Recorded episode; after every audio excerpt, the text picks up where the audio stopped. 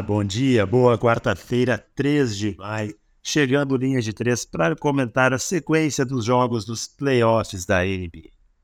Na noite de ontem, duas partidas. Começamos pela vitória do New York Knicks sobre o Miami Heat para empatar a série em 1 a 1, 111 a 105. Miami não contou com Jimmy Butler nessa partida, mas mesmo assim fizeram um bom jogo e exigiram uma virada do New York Knicks no quarto período.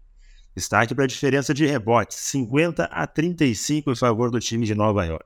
Um jogo que teve as arquibancadas recheadas de celebridades como Jessica Alba, Aaron Rodgers, Roger Federer, David Chappelle e muitos outros.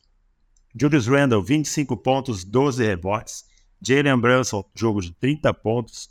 Josh Hart com uma assistência do triplo-duplo. Teve também 14 pontos e 11 rebotes. A série agora vai para a Flórida para a sequência com um empate em 1 a 1.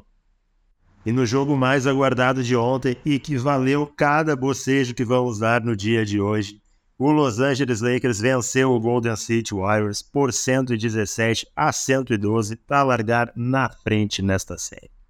Um confronto de estilos onde os dois times jogaram muito bem e investiram naquilo que fazem de melhor o Golden State Warriors tentou 53 arremessos de três contra apenas 25 do Los Angeles Lakers. Enquanto o time de LeBron James marcou 54 pontos no garrafão contra 28 do time de Stephen Curry.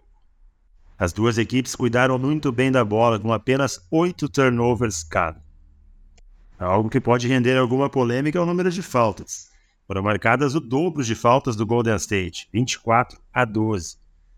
O Los Angeles Lakers foi 29 vezes a linha de lance livre, enquanto o Golden State apenas 6.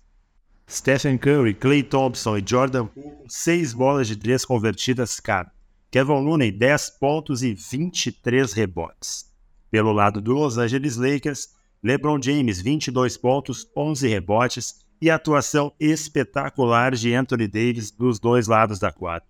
30 pontos, 23 rebotes, 5 assistências e 4 tocos.